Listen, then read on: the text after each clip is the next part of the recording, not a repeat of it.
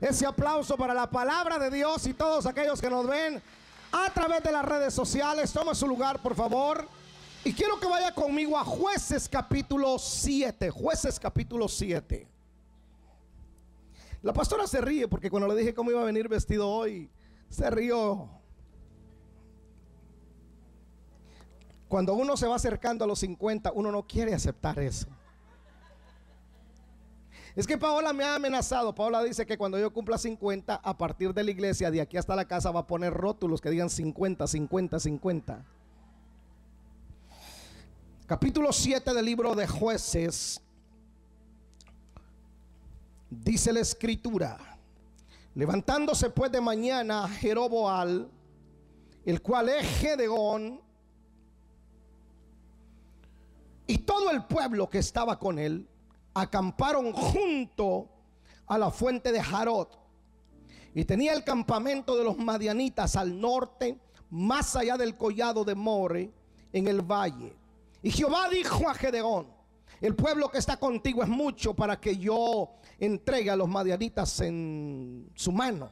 No sea que se alabe Israel contra mí diciendo, mi mano me ha salvado. Dios no comparte su gloria con nadie. Ahora pues haz pregonar en oídos del pueblo diciendo, quien tema y se estremezca, madrugue y devuélvase desde el monte de Galad. Y se devolvieron de los del pueblo 22 mil y quedaron 10 mil. Y Jehová dijo a Gedeón, aún es mucho el pueblo, llévalos a las aguas y ahí te los probaré. Y del que yo diga, vaya este contigo, irá contigo. Más de cualquiera que yo diga, este no vaya contigo, el tal no irá. Entonces llevó al pueblo a las aguas y Jehová dijo a Gedeón, cualquiera que lamiere las aguas con su lengua como lame el perro, aquel pondrás aparte. Y asimismo a cualquiera que se doblare sobre sus rodillas para beber. Y fue el número de los que lamieron llevando el agua con la mano a su boca, 300 hombres. Y todo el resto del pueblo se dobló sobre sus rodillas a beber el agua. Entonces Jehová dijo a Gedeón, con estos 300 hombres que lamieron el agua, os salvaré y entregaré a los madianitas en tus manos y váyase toda la demás gente, cada uno a su lugar. Sea bendita la palabra de nuestro Señor Jesucristo. No todos los no todos califican para caminar contigo. No todos califican, no todos quieren pagar el precio. Siempre ha dicho que todo mundo quiere subirse en el carro de tu éxito, pero nadie quiere subirse en el carro de tu fracaso o a empujar el carro cuando toque que empujarlo, el auto. He conocido muy de cerca las frustraciones de los pastores. No solamente las he conocido, sino que las he vivido. Lo que sucede es que los pastores normalmente no las decimos, las callamos. Se las contamos a Dios y a la esposa. Es donde uno encuentra desahogo. O sea, si usted habla con un pastor, le decir, mira, ¿con quién tú te desahogas cuando las cosas no van bien en el ministerio? Bueno, con Dios y con la esposa. Y la esposa es la que aguanta a veces cuando uno anda frustrado. Porque uno no se puede desquitar con usted. Pero a veces sí me dan ganas de ver. Al ya fallecido doctor Cho, una vez la mujer le dijo, me encanta el predicador que tengo. Le dijo, soy yo. sí, por eso me encanta el predicador. ¿Cómo predicador? Le dijo.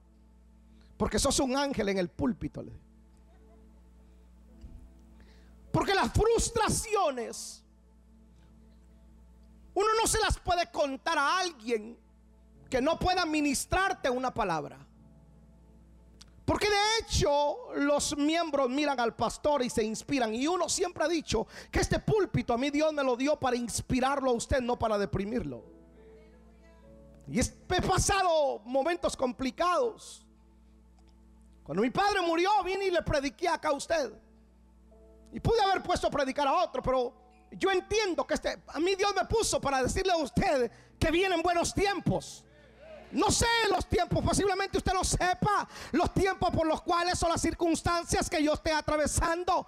Pero yo le voy a decir a usted que siempre Dios nos va a sorprender, con pocos o con muchos, Dios siempre nos va a sorprender.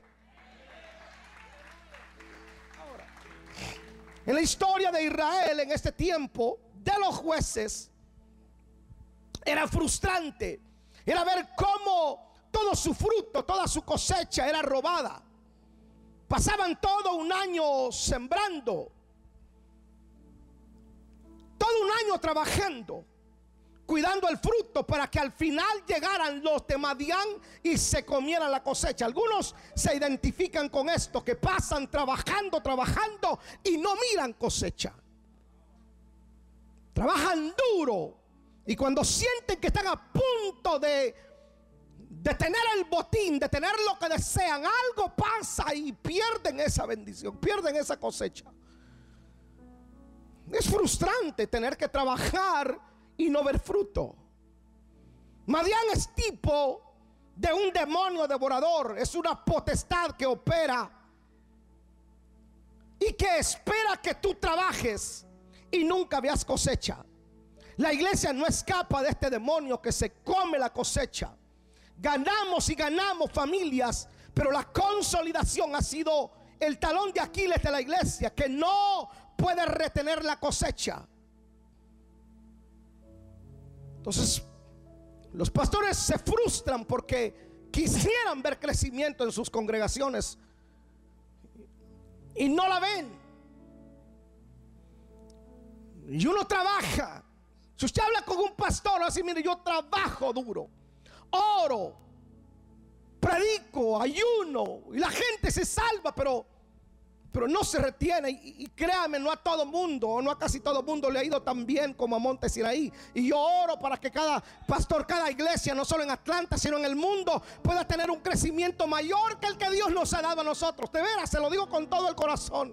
Viajo por todos lados y en cada lugar donde voy, le digo, Señor, dale a este pastor mil veces más de lo que me ha dado a mí. Ahora, ¿por qué no se tiene la cosecha? ¿Por qué no se puede consolidar la cosecha? Porque tú no puedes caminar con gente timorata en tu vida.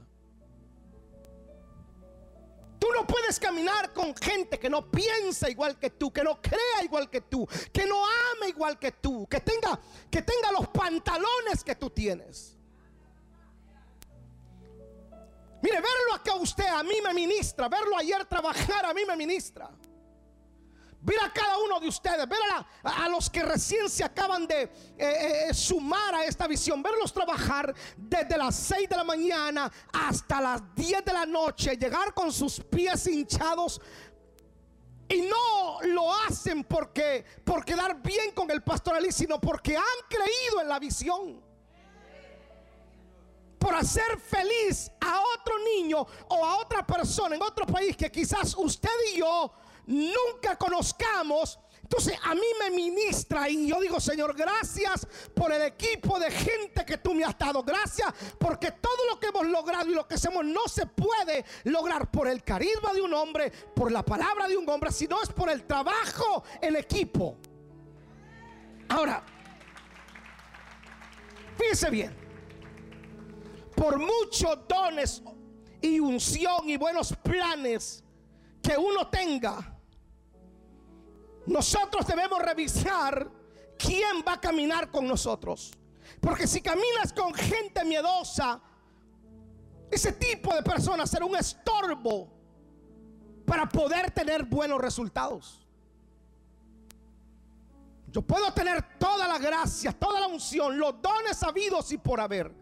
Pero si no me rodeo con gente que tenga el mismo valor que yo tengo, no podemos llegar lejos. No Usted pudo ver ayer a los de media, los chicos de media, anduvieron recogiendo la basura, fueron los últimos. Usted pudo ver a la, a la, gente de consolidación desarmando y armando carpetas. Pudo ver a los pastores trabajando. Pudo ver a los que cocinaban. Pudo ver a todo mundo. Pudo ver a todos servir.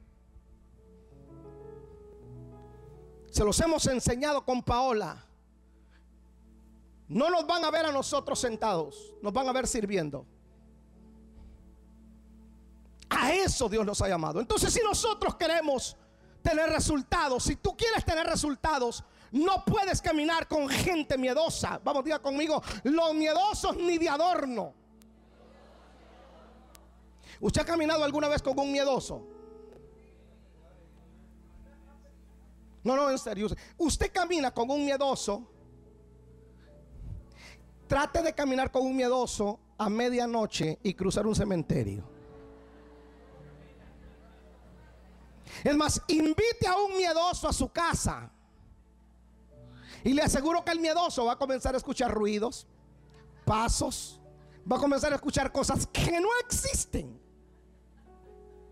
Y que al ratito usted va a estar igual que el de miedoso, porque todo se contagia. La risa se contagia, el sueño se contagia, la pereza se contagia, también el miedo se contagia. Entonces, si usted quiere tener excelentes resultados, usted tiene que revisar quiénes caminan con usted.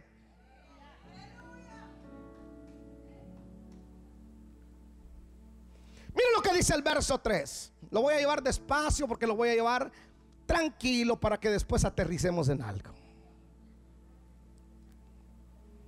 Miren lo que dice el verso 3.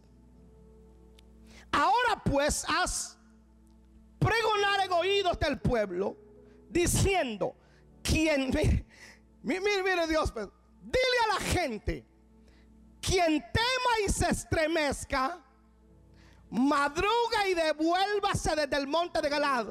Y se devolvieron del pueblo. ¿Cuántos? Y quedaron. O sea, la mayoría, señores, eran miedosos, pero no lo manifestaban. La mayoría simplemente escucharon, vamos a la pelea, vamos a recuperar la tierra. Y ellos dijeron, vamos, pero en realidad, hermano, estaban deseando que les dijeran esa palabra. Si usted tiene miedo, váyase. Solo un empujoncito necesitaron. Quien tenga miedo, quien tenga miedo, devuélvase madrúguese, que no solamente tenga miedo, sino se estremezca. ¿Sabe qué me gustó? Vaya, no me gustó, sino que en realidad lo que la pandemia vino a evaluar fue exactamente eso. Puso en evidencia quienes seguían trabajando en la visión. Puso en evidencia, la pandemia vino a evaluar quienes en realidad confiaban en el Salmo 91.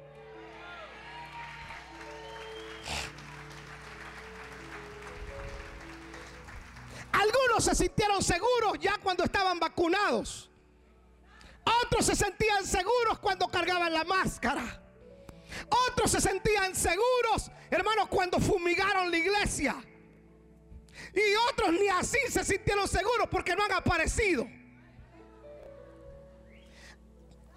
Ayer en la feria ahí me encontré pero, mucha gente que todavía no han regresado a la iglesia y entonces se me surgió una idea impresionante. Esa, esa fue una idea divina. Abrir otra iglesia para caídos. Abrir otra iglesia para caídos y miedosos.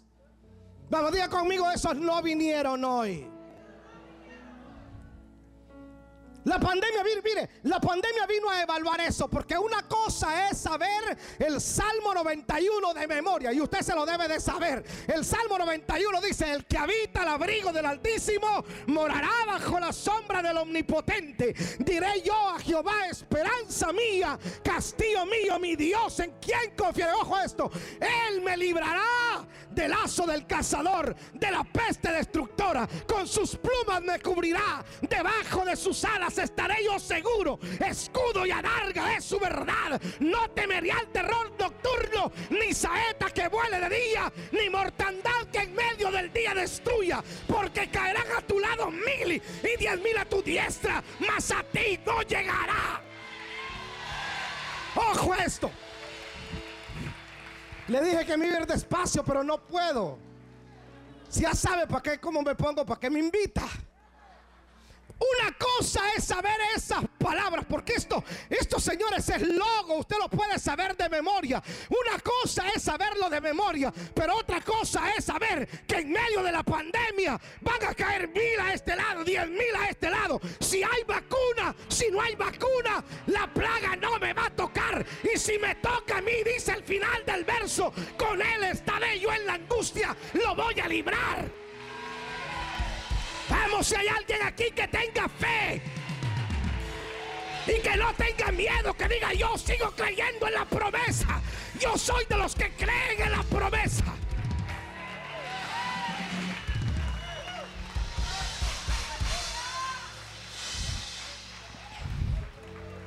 No le estoy diciendo que no se vacune, yo no soy antivacuna. No le dé miedo tampoco. Pero hay gente que se ha vacunado y se está muriendo. Porque cuando a usted le toca, le toca. Y cuando no le toca, ni aunque se ponga.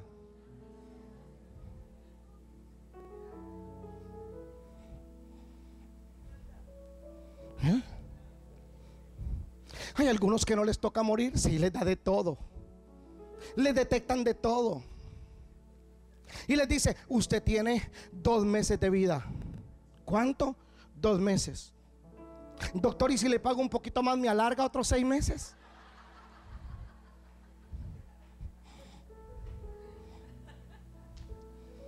Y salen ahí diciendo, ¿cuál? El doctor dijo que me voy a morir en dos meses. Yo no tengo tiempo para morirme ahorita. Dice, si no he logrado mis sueños. Uh, ni siquiera he comenzado. Y que me voy a morir. Paso un año, dos años, diez años, quince años, veinte años. No se mueren. Y entonces dice, pero ¿por qué no se murió? Pero si el doctor dijo que le tocaba morirse en dos meses. Ah, bueno, eso lo dice la ciencia, eso lo dijo el médico. Pero ¿sabe qué? Sobre ese diagnóstico dice Isaías 53 que por su llaga yo he sido curado. Por lo tanto, a mí no me toca todavía.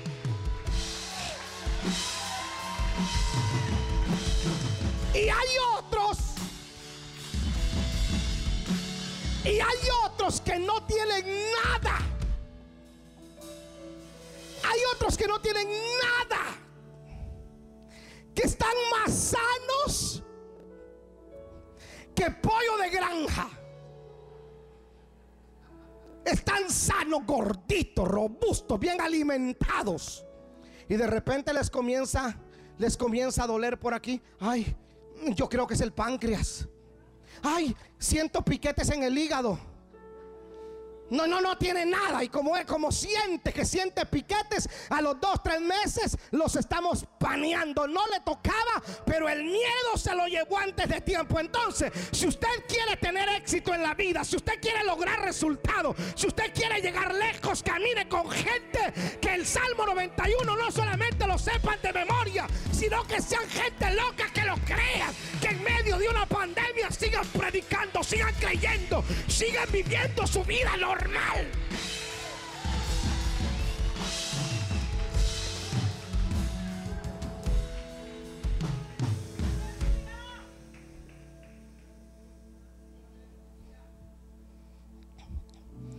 Si le digo algo, usted no se enoja.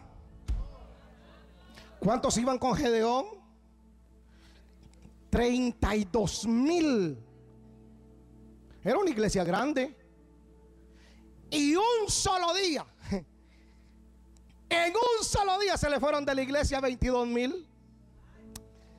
Y yo preocupado porque se me fueron 100 después de la pandemia. Uy, si hubiera sido usted Gedeón, le da de todo, le da el telele. Ay, se me fueron de la célula. Ay, Dios mío, ¿qué voy a hacer? Mi red, algunos no llegaron. Y Gedeón dijo, ¿cuántos se fueron? 22 mil. ¿Cuántos me quedaron? 10 mil. Ah. Entonces lo que le quería decir esto. No todos los que asisten a una iglesia tienen el valor necesario para salir adelante. Porque algunos son cristianos por herencia. Porque la abuelita, el papá eran cristianos. Pero ellos nunca han tenido un encuentro real con el Señor. Otros son cristianos porque les, de alguna manera les conviene. Otros son vienen a las iglesias porque están solteros y a ver qué cachan. No, no, no, eso es extra. No todos los que asisten a una iglesia tienen la fe necesaria para salir adelante. Cuando nosotros reabrimos, ¿se recuerdan ustedes las mentadas que nos metían a los pastores que nos atrevimos a reabrir las iglesias? Eran insultadas, que no tienen respeto por la vida. ¿Cómo se atreven a abrir? Mire cuántos están muriendo. Todos los años muere gente. Yo tuve gente de aquí que me dijeron, si usted abre ya no voy. Y yo le dije, pues...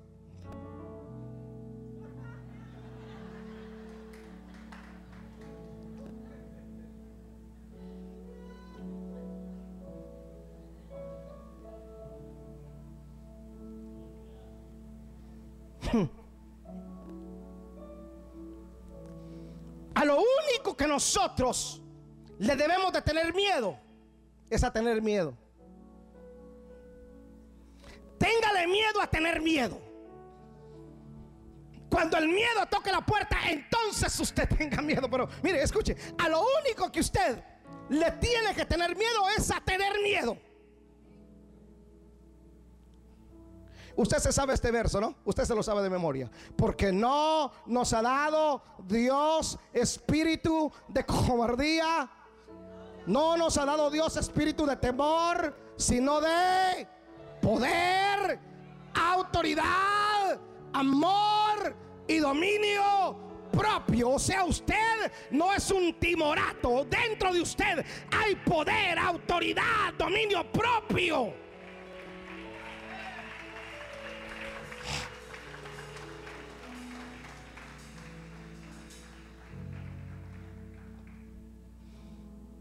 Hmm.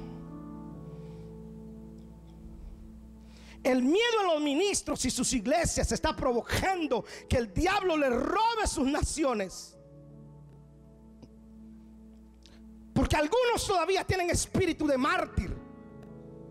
Nosotros no somos llamados a tener espíritu de mártir, de mártir ni de víctima. No tenemos espíritu de cobardía. Señores, escuche, para defender las ciudades, para defender las naciones, para defender nuestros territorios se necesita gente con ese carácter, con ese valor para decir, aquí el miedo no entra, aquí el pánico no entra, aquí el diablo no va a ser la suya. Se necesita gente con mucho valor.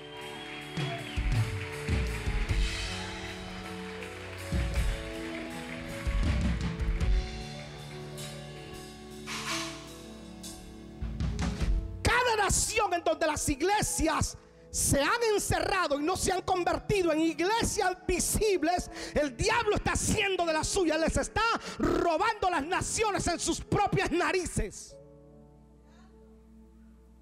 Se supone que los únicos o los o los si los únicos que podemos defender en el mundo espiritual a las naciones es la iglesia. El gobierno no puede liberar a las naciones del miedo, del temor. No, eso lo puede hacer la iglesia. O lo tiene que hacer la iglesia. Oiga esto, pues esto es real lo que le voy a decir. Esto es real. Yo sé que algunos en las redes me van a dar, pero, pero ojalá esto corra y lo escuchen en Guatemala. Yo estoy rabioso con la gente de Guatemala, no con los que viven acá. No, con los que viven allá. No con la nación. No con la tierra. No con mi país. No, no, no. Con la gente. Con los cristianos. Con los que se dicen llamar cristianos. No sé si usted sabía, pero Guatemala es el país más cristiano del mundo. 40% de evangélico y 40% católico. 80% profesan ser cristianos, creen en Cristo creen en Cristo. 80%, el otro 20% no es nada o repartido en otras religiones. Pero se supone que si tienen el 80%, debería de ser una nación luz al mundo, debería de ser una nación ejemplo a seguir. Tendrían que tener un buen sistema educativo, un buen sistema judicial, un buen sistema carcelario. Un buen... De hecho, las cárceles no deberían ni siquiera existir.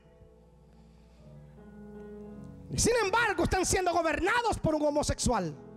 Pero escucha, eso es, eso, eso es mínimo. En estas semanas hay un diputado que va a demandar a las iglesias evangélicas.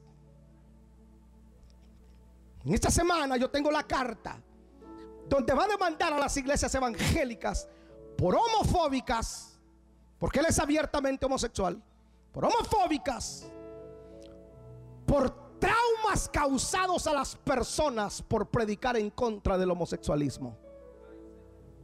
Y le pregunto a mi pastor, le digo, mi pastor, ¿Y dónde está la alianza evangélica? ¿Dónde están los pastores influyentes del país? ¿Dónde están aquellos que han dicho que se ven del diablo? ¿Dónde están aquellos que liberan endemoniados dentro de la iglesia? ¿Dónde están los evangélicos? ¿Dónde están? ¿Por qué no se protesta? ¿Por qué no defienden? ¿Por qué no se defienden? Dice, no, nadie se ha pronunciado porque tienen todavía un pensamiento de mártir. Gedeón no tenía un pensamiento de mártir. Gedeón dijo, esta tierra es mía, la cosecha es mía, hemos sembrado tanto y no va a venir ningún hijo del diablo a robarme mi cosecha.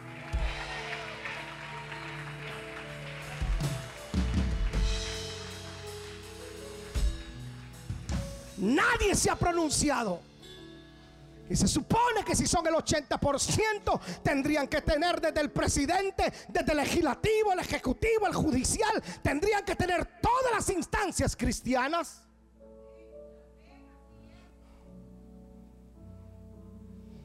Y entonces, ¿y dónde está la sal? Se desvaneció. ¿Y dónde está la luz? Debajo de la cama. Cuando la escritura dice que no se puede poner debajo de la cama, tiene que estar encima para que alumbre. ¿Dónde están los evangélicos, los cristianos, para que defiendan su territorio? ¿Dónde están? Están encajonados, metidos en sus iglesias, metidos en sus casas y no sacan, Señor, en la iglesia del Señor. Tiene que ser visible y decirle a Madiago, usted se metió con la cosecha, esa cosecha es mía. Usted no me va a robar ni a los niños, ni a los jóvenes, ni a los matrimonios. Yo aquí estoy para defenderlo. No tengo mente de mártir, tengo mente de conquistador, tengo mente de guerrero. Vamos, yo creo que usted necesita emocionarse más.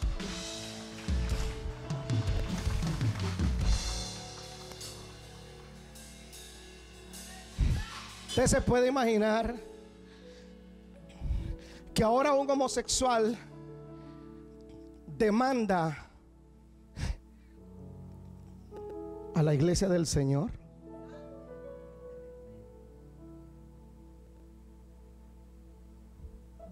Qué cosa, ¿no? ¿Usted se imaginó alguna vez eso? A los cristianos metidos debajo de la cama. A mí me gusta la historia de Nehemías. No sé si usted lo ha leído. A Nehemías llegaron y le dijeron, Nehemías, esta noche vienen a matarte. Encerrémonos en la casa del templo. Ahí metámonos. Porque esta noche le dijeron, te vienen a matar. Le mandaron a decir a Nehemías. Y Nehemías le contesta, yo quisiera que alguien aquí se atreviera a decir eso por lo menos una vez al mes, una vez al Me conformo que lo haga de vez en cuando. Nehemías dijo, el que, que yo me encierre un hombre, escucha lo que dijo Nehemías, un hombre como yo, dijo. Se va a encerrar nombre, que se vengan los que quieran más, son los que están conmigo que los que están contra mí, que te van a venir a meter preso por predicar en contra del pecado, que se venga, que se van a venir y te están amenazando, que te van a asesinar por predicar valores, fe, familia, te van a matar, que se venga que le temen y le defiende. Pero yo no me voy a encerrar, no me voy a meter debajo de la cama. ¿Sabe lo que dijo Esther? Si perezco, que perezca.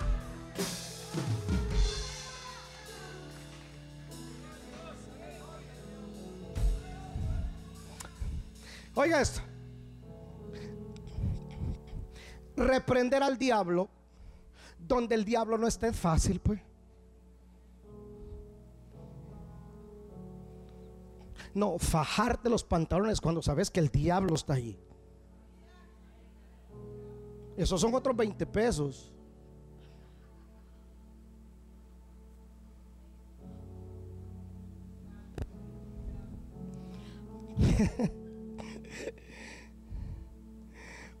Vaya segunda de Samuel conmigo.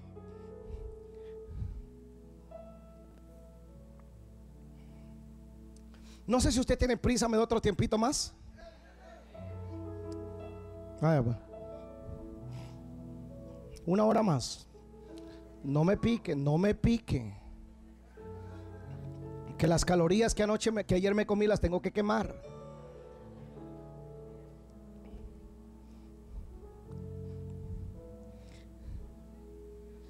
Ayer, hermano, no comí, ayer me harté. ¿Sabe qué? Algunos hermanos son como el diablo. Lo tientan a uno. Le ponen a uno la comida. Coma, pastor, coma. Para eso venimos al mundo, coma. Y uno come, come. Ya cuando uno, uy, qué gordo se está poniendo. Les digo, pues como el diablo.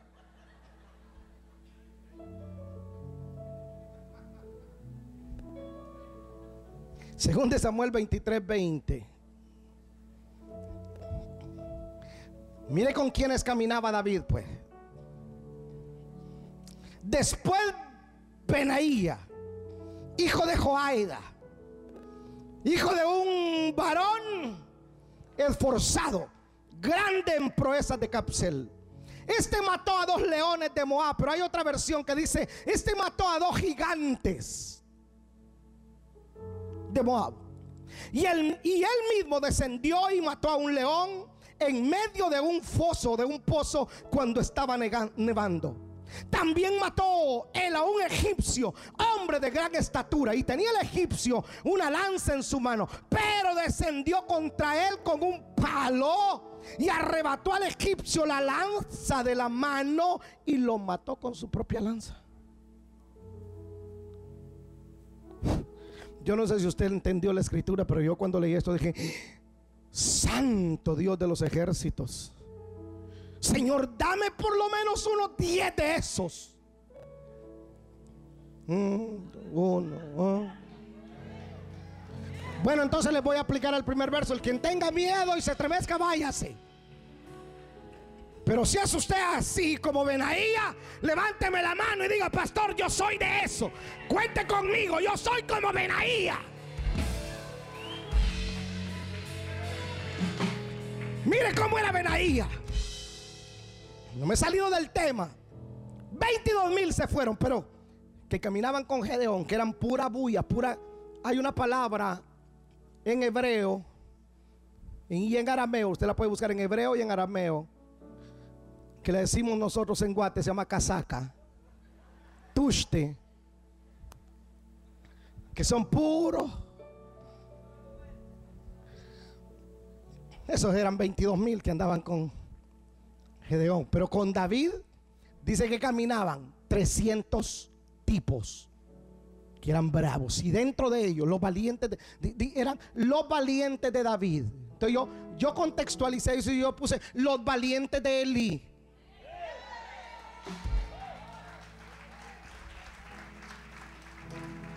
Y entonces caminaban con David ese tipo. Y ven a ella acababa de pelear con dos gigantes y los mató. Y entonces imagínese usted esta película. ¿Cuántos vieron alguna vez la película de los 300? A ver, levanta la mano. ¿Cuánto pecador vio 300? No, los que levanta la mano honestamente. Esa película de los 300 para mí la inspiraron en la Biblia. Eh, la inspiraron en esos valientes. Pero eso, imagínese usted a Benaía caminando. Acababa de pelear con dos gigantes. Y Benaía venía posiblemente chorreando sangre, porque una pelea ahí también uno logra su golpe, venía herido, chorreando sangre. Y venía Benaía con su espada llena de sangre pegada en la mano, porque había peleado con dos gigantes. Y de repente venía un león. En la escritura lo que dice pues. Este mató a dos leones de Moab y él mismo y él mismo descendió y mató a un león en medio de un foso cuando estaba nevando. O sea, Benaía iba y cuando venía el león, pregunto, ¿quién se supone que tenía que correr? ¿El león o Benaía? Hermano, usted ve venir a un león que viene encima de usted. Es más, hasta dentro del carro usted corre.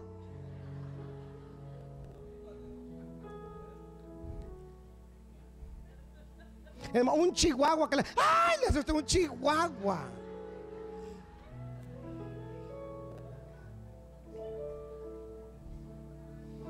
Y ven después de haber peleado, cansado, sangrado, ve venir al león.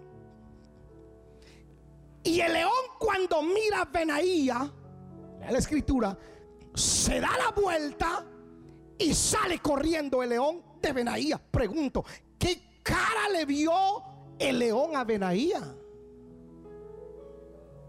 Hermano, si Benaía entra por esa puerta con la espada en la mano, le aseguro que usted se, le da el patatuch, se muere antes de... Así le pasó al león. Vio a Benaía y sale corriendo el león. A ver, hermano.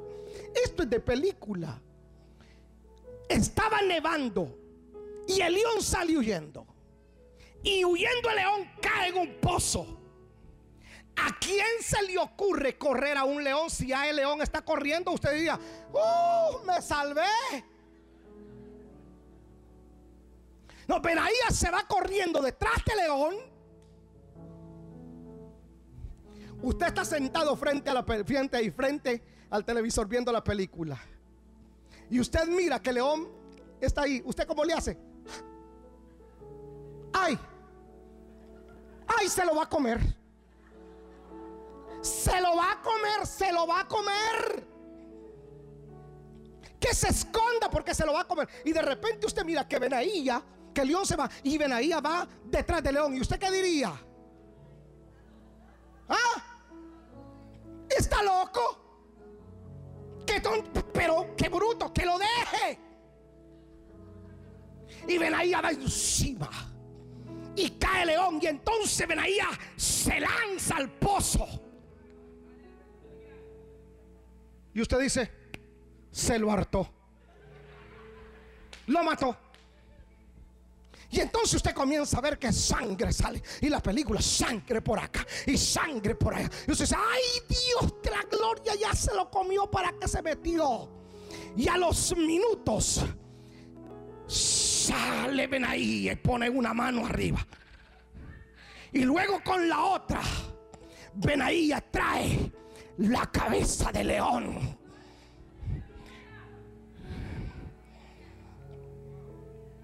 Y usted dice, wow, qué hombre.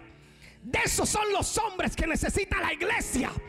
Que se metan a los fosos de los leones y le diga, ¿sabe qué?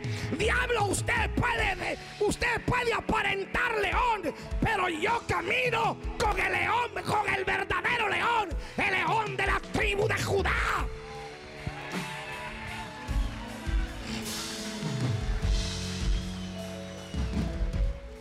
Pero escuche cómo dice acá. Benaía, hijo de Joaida. Hijo de ¿cómo era el papá de Benaía? Lea, lea por favor. ¿Cómo era? Esforzado y Dicen que hijo de tigre. ¿Sale qué? Sale rayado, sale pintito. Y si usted a mí me ve predicar, predique usted. Si usted a mí me ve disipular, disipule usted. Si usted a mí me ve orar, ore usted. Si usted a mí me ve estar aquí parado, párese usted. Si usted me ve a mí trabajar desde la mañana hasta la tarde, trabaje usted. Porque si usted se considera hijo mío, alguna raya tiene que tener. Algo tiene que tener, algo tiene que tener. Que digan eso es hijo de Eli, ese es discípulo de Eli, ese camina con Eli.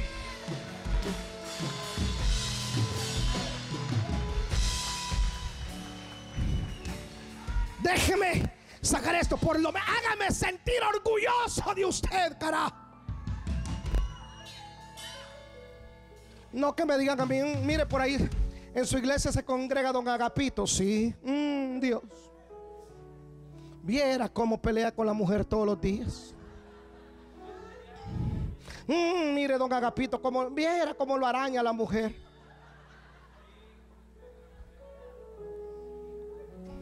Es más, tráigame la playera de Monte Sinaí, se la voy a pagar y no se la ponga porque mal testimonio.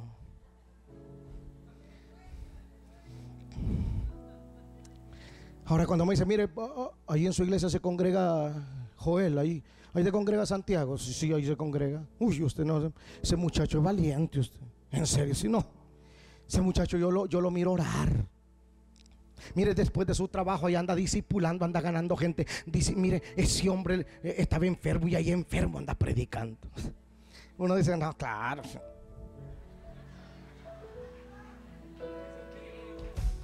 O sea, mi hijo, dice uno. Uno saca el pecho, hermano. Claro, uno se congrega ahí.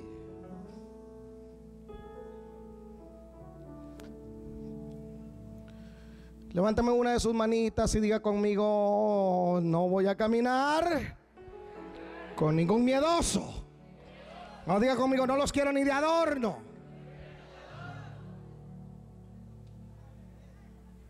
¿Por qué sucede esto? Mire, lea el verso 4 conmigo, por favor, del capítulo 7 de jueces, por favor. Dice conmigo el verso 4. ¿Lo tiene? Y Jehová dijo a Gedeón, aún es mucho el pueblo, llévalos a las aguas y ahí te los... ¿Ah, qué, qué? Y ahí te los probaré. Señores, si no los pruebo yo, los prueba Dios. No, no, en serio. Si no los prueba el pastor, los va a probar Dios. Cuente conmigo, pastor, para las que sean. Y uno dice, uy, con este gano Atlanta. Este sí es valiente, dice el Señor. Espérate, te lo voy a probar. Antes te lo voy a probar a ver de qué está hecho. No, no te emociones todavía, pastor. Tranquilo, yo te lo pruebo. Porque uno de pastor a veces quiere ser más bueno que Dios. De veras uno se emociona y uno, uno dice, no, uh, qué chulada, qué belleza. No, man, que se vengan los diablos que quieran. Si tengo aquí un buen escudero, un buen discípulo de Dios, déjate lo pruebo. Paréntesis, señores, las victorias y las bendiciones Dios no se las da a cualquier bocaguada, primero lo prueba.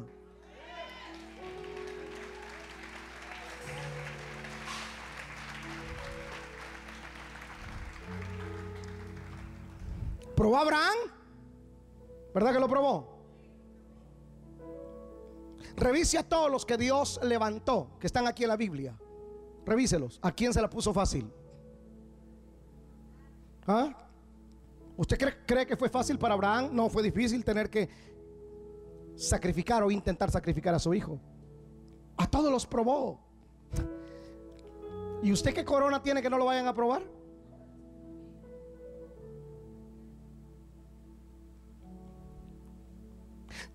Dios no prueba a nadie. A ver, espéreme. Dios no tienta a nadie. Esa es otra cosa.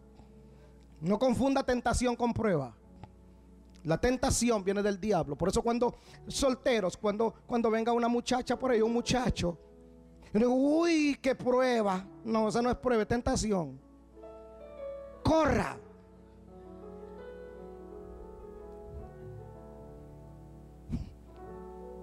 ¿Sí o no casados?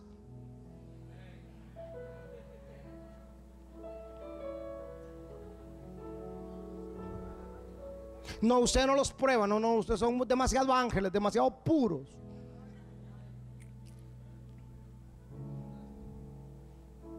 A todos los que están aquí, los probó. Entonces el Señor le dijo a Gedeón, yo te los voy a probar. Si alguien nos va a acompañar en la misión, debe de ser probado.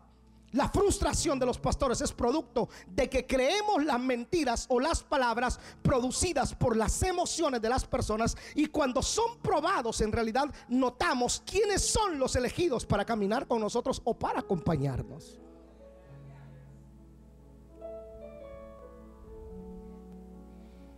Por ejemplo, las personas hay que probarlas en su obediencia. No, el pastor tiene que probar a la gente cuán obediente es. Vaya y abra un grupo. Ay, ¿yo por qué? Usted ábralo. Vaya y me trae una familia. ¿y a mí por qué? Porque le estoy diciendo. Haga este evento en su red. Vamos.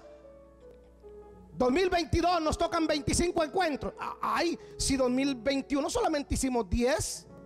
Sí, pero el 2021, 2019 hicimos 25. Tendríamos que hacer 50 el 2022.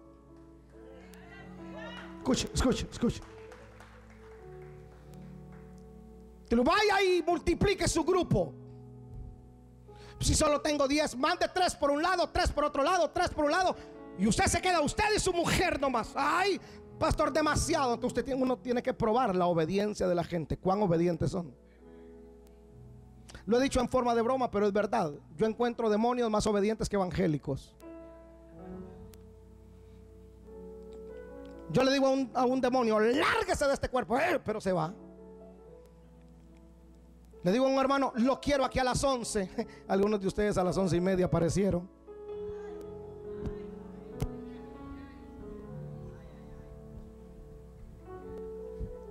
No, y con todo eso que está viendo el reloj, ¿a qué horas termino? Pues hoy por usted que vino tarde, voy a terminar tarde.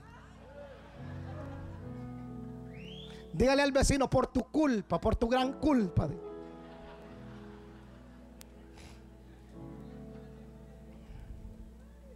Tú no tienes que probar la obediencia de la gente.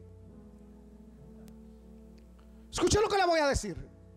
Nosotros los evangélicos, me gusta ser a veces un poco claro. Eh, eh, me gusta decir las cosas como son, como las pienso. A veces algunos me dicen, filtre las cosas. No, me, me gusta soltárselas así espero que no me malinterprete. Pero nosotros los evangélicos tenemos el poder de Dios, tenemos la palabra, se nos reveló Jesús, que es el Hijo de Dios, pero no se lo compartimos a casi nadie. Imagínense, hoy aquí hay casi mil personas, son mil quinientas mil personas. Tendrían que haber por lo menos 500 amigos. Por lo menos. Porque si yo le digo a usted, que tiene que dedicarle tres días al Señor, desde la mañana hasta la noche a evangelizar, ¿usted qué me diría? Ay, ¿quién me mantiene? ¿Y cómo pago los biles? Y los testigos de Jehová salen, señores, desde la mañana hasta la tarde a predicar una herejía, a predicar las creencias de su secta, pero lo hacen. Los mormones, dos años de misionero. Por ahí está Vladimir que me puede ayudar bien, bien en esto, que Vladimir era mormón de los... ¿Cuánto Vladimir? Dos años, ¿verdad? De misionero. Usted, usted, vio lo, usted allá en su país, ¿no? A los gringos en la bicicleta, ¿no? A pie. Dos años. En esos calores de allá, hermano, de, Centroamérica, los pobres gringuitos, como son blanquitos, andan como que son tomates colorados. Llegan a una casa a pedir agua y usted no los vuelve a sacar de ahí. Y lo que menos le hablan es de Jesús, le hablan de, José Smith, de la perla de gran precio, que esto y que el otro, y que aquí, que allá, del libro mormón. Y de repente el hermano cristiano, aleluya, pandereta, termina también en una bicicleta como misionero. Y de repente usted lo ve con su atache a los hermanos. Al hermano que pegaba gritos en la iglesia y zapateaba y cantaba aleluya con vendiendo atalayas, predicando una herejía. Entonces a los cristianos hay que probarlos y decirle, mire hermano, usted le va a dedicar este día y usted va a ir a disipular. Por eso ya viene Operación Felipe, ¿eh? disipular El miércoles tenemos el ADN, by the way, para los líderes, ¿eh?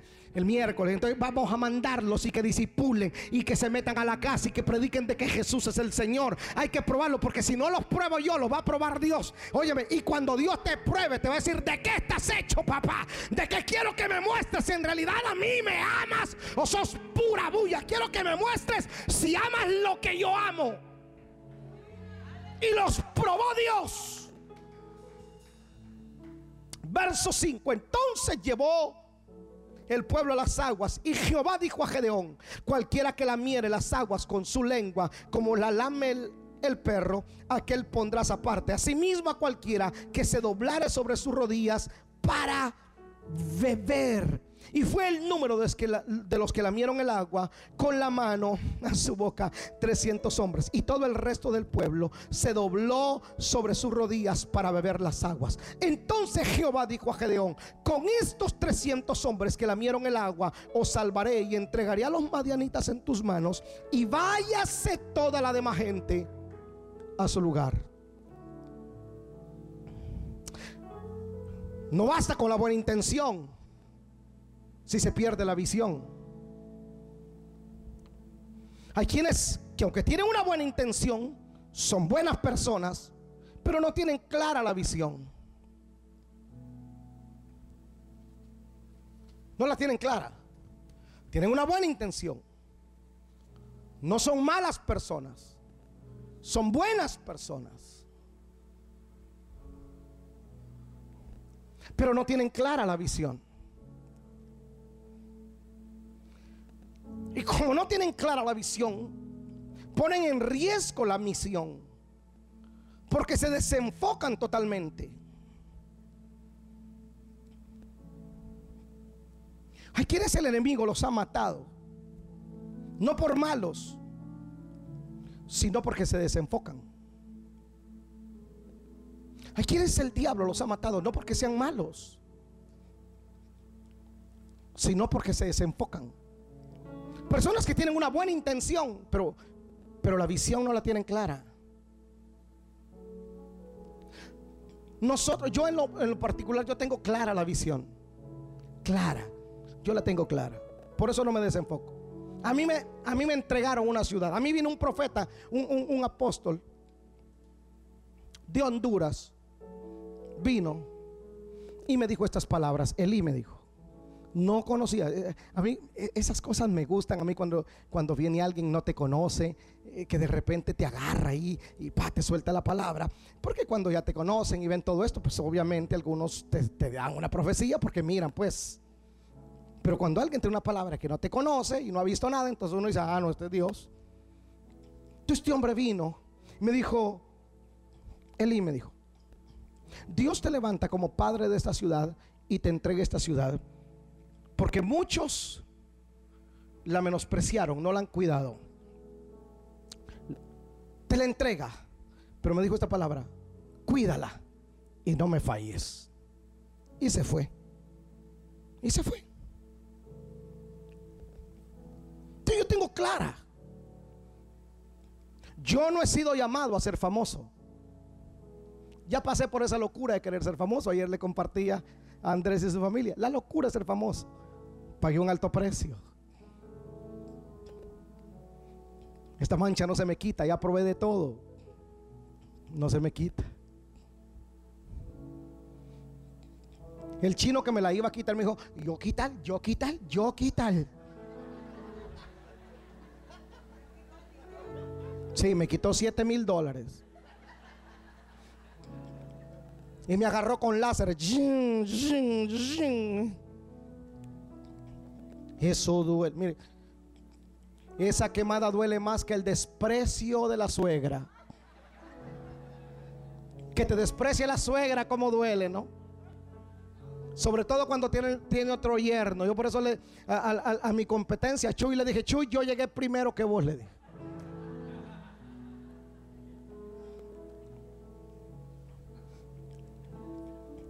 Y entonces una hija de esta casa que me quiere tanto, Janet me dijo, mira papá, me dijo, no te hagas eso. ¿Por qué? Le dije, yo me la quiero quitar. Cada vez que voy al espejo me miro esa mancha, me toman una foto, tengo que buscar el perfil donde no la tengo, porque cada vez me la toman acá, se me sale esa cosa, no hay ni cómo taparla. Y sobre todo estaba en Telemundo y TV Azteca, ¿no? Y el tipo quería ser famoso, en esa onda de querer ser famoso, porque pues es bonito que llegues a un restaurante. Usted es el de, usted es el que sale en la televisión en Telemundo. Dice, claro, ese es rico, ¿no? La carne le gusta, sí, claro. Sí, que te paguen la comida en un restaurante. Dice, oh, usted es el que sale en el programa. Sí, eh, déjeme pagarle la comida. Ese es rico. No me diga que no se siente rico que te reconozca. A la carne le gusta. A la carne le gusta. Que me corten el pelo y no me cobren, eso gusta. Le intento pagar, no me cobra, yo no tengo culpa. Entonces rica la, escuche, para la carne la fama es rica. Le gusta. Entonces yo me monté en esa ola. Y por andar en eso, caí en un estado terrible de ansiedad, estrés, ataque de pánico, tres años y medio. ¡Pah! Me botó el asma. Y cuando ando estresado se me nota más. Y algunos me han dicho, y que un niño me dijo, ¿qué te pasó ahí? Me pegó la esposa, le dije. No te cases, le dije. Lo traumé.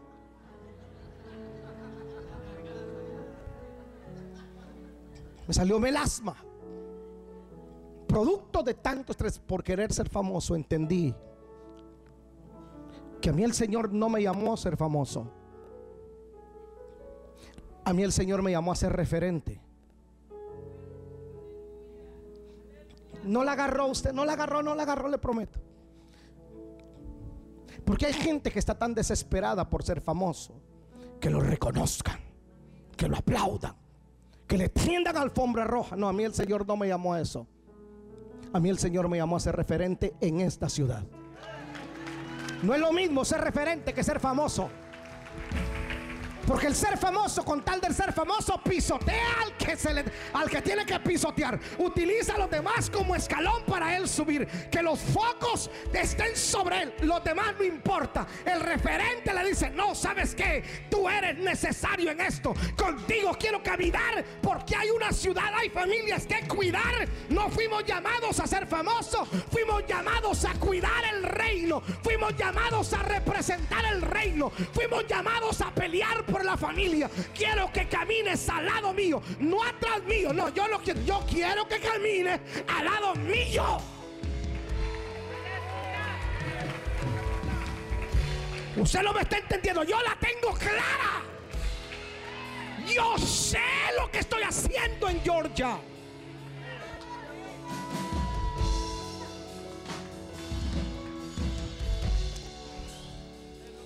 Ser famoso usted ya es famoso. ¿Te conocen? Mi hijo, ¿lo conocen 10 personas a usted? Usted es famoso. Mi hija, ¿la conocen 10 personas? Usted es famoso. ¿Te conocen 10 personas, Marvin? Sos famoso. Que te conozcan 10 personas. Tú eres una, tú eres una celebridad, brother.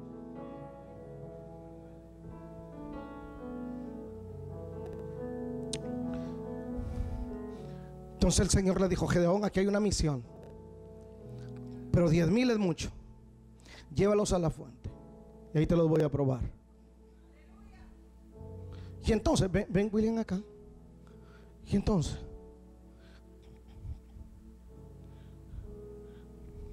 ven, ven Joelito, ven acá.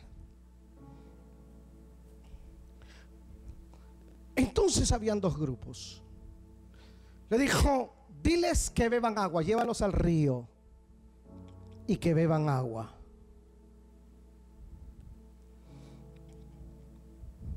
Y entonces le dijo, yo te voy a decir quiénes van a ir. Agáchense mis hijos, como que van a beber agua. Escuche lo que le dijo el Señor. Los que laman el agua, como el perro, lo pones aparte. Y los que se lleven el agua con la mano, los pones aparte. Entonces, agacha todo, mijo. Todo. Todo agacha. Ahora, tú haz como que vas a beber con la mano. Escucha, mire pues. Mire acá. 10 mil, o sea, 9 mil 300, 700, perdón, hicieron esto. Hicieron esto. 300 no, 9 mil 700. A estos 9 mil 700, él digo, no van. ¿Por qué razón? En el antiguo tiempo, los enemigos se escondían en hoyos. Logra quedarte así, aunque sea hoy, ahora, mi hijo. Ahí donde está, Señor, que Carmencita cambie, Padre. Que me porte bien, que no me pegue, Señor. Ahí ora, mi hijo. Los enemigos se escondían en hoyos, en cuevas. La misión estaba aquí. La misión estaba aquí. Pero él perdió el enfoque de la misión. No tenía clara la visión. El enemigo muy bien podía venir y matarlo. Matarlo. Entonces el Señor le dijo, no, estos así son una amenaza para la misión. Lo importante es destruir a los madianitas, pero con gente que no tienen clara la ruta, la visión, no, no, tú no vas a caminar con ellos porque te van a meter en problemas, van a morir ellos y vas a morir tú. Tienen buena intención, sí, pero no saben en realidad a dónde tienen que ir o lo que tienen que hacer. Entonces, este que está aquí, este que está aquí, se llevó la, el agua con la mano, pero tenía claro que no me sorprenda el enemigo. ¿Sabe a cuántos el enemigo los ha sorprendido así? Y entonces después de estar en la iglesia, ahora allá afuera, hoy usted los ve allá afuera, perdidos, alcoholizados. Y de ahí Dios los había sacado. Pero la pandemia los agarró desenfocados de la visión. Pero todo lo contrario, estos aquí no pararon de hacer grupos, no pararon de discipular, no pararon de enseñar, no pararon de congregarse, no pararon de leer la palabra, no pararon de ayunar, porque ellos decían, yo sé, la tengo clara, sé que el enemigo puede aparecer por cualquier lado, pero yo no voy a perder la visión, yo sé cómo opera el enemigo.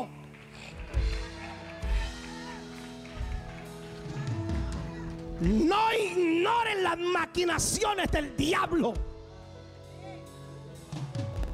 No pierda el enfoque de la visión. No somos llamados a ser famosos. Fuimos llamados a ser referentes, a disipular familia, a ganar familias, a liberar gente, a restaurar matrimonios, a ayudar a los jóvenes, a llevarlos a Cristo. Esa es nuestra visión, nuestra misión. La vamos a hacer hoy, mañana. La vamos a hacer los lunes, los martes, los sábados. Vamos a hacer retiro, vamos a liberar gente. La tengo clara.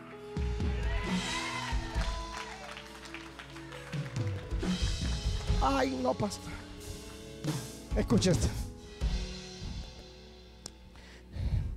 ¿Y usted por qué no tiene una casa de paz? Ay, no, porque fíjese que no se me... Es que no encuentro quien me... No encuentro quien me preste una casa. Y entonces cuando yo oigo eso, yo, yo, yo digo, pues entonces era que vive en un puente. Vive en la calle. ¿Los ha escuchado usted? ¿Por qué usted no tiene un grupo? Una casa de paz. Eh, escuche tú. Ay, es que no tengo amigos. No tiene amigos. No tiene amigos. Dios de la gloria no tiene amigos. No tengo a nadie a quien invitar. Que no tiene a nadie aquí. ¿Ya vio alrededor usted cuánta gente hay? No ¿Sabe por qué yo no peleo por miembros de la iglesia? Cuando alguien me dice, mire que me voy con fulano, le vaya, Dios te bendiga, vete, congrégate, sirve al Señor. Pero ¿por qué? No, ¿y por qué voy a pelear por ellos? No, pues no, no voy a pelear. ¿Por qué? Pues si tengo un millón trescientos mil que no se han convertido, que es mies, si la mies es mucha. Los obreros son pocos. Pastor, ¿se llenó este? Sí, por eso tenemos dos reuniones. Y al llenarse las dos reuniones hacemos cuatro para capitalizar y construir el de siete mil. ¿Y qué va a pasar después de abrir ese también? Está la iglesia de Lawrenceville para los que no quieran venir acá, la iglesia de allá de Warner Robins, tenemos que abrir en... en, vamos allá, allá. ¿Y, a quién enviamos? Eh, tengo a Marvin aquí, eh, vete Marvin para allá. Carlos, en algún momento Carlos con Griselda ya, eh, es que no quiero salir, aquí se pone, no, no, no, largo de aquí, ahí fue. Fuera de aquí. La mies es mucha. ¿Y los obreros? Pero yo quiero que los que mandemos la tengan clara. La tengan clara, que conozcan. Que conozcan la visión, que no fuimos llamados a ser el showman de la película. Fuimos llamados a amarrarnos la toalla agarrar el agua y a servirle a la gente. Que me toca de aquí estoy. Sirvo. Que me toca allí en el grupo llevar el café, lo, lo llevo quizá el café. Sirvo. Que la otra feria, mi carpa, sea más grande porque hay más iglesias que abrir en Latinoamérica. Hay más niños. Hay que enviar comida a Venezuela. Hay que enviar comida a Nicaragua. Hay que enviar comida. Hay que enviar ropa a México. Sirvo, sirvo. Tengo clara la visión. No sé si aquí hay alguien que sea de esos 300 que no van a perder la visión, que van a decir, oh sí, con una mano pegamos mezcla, pero con la otra yo tengo la espada en la mano.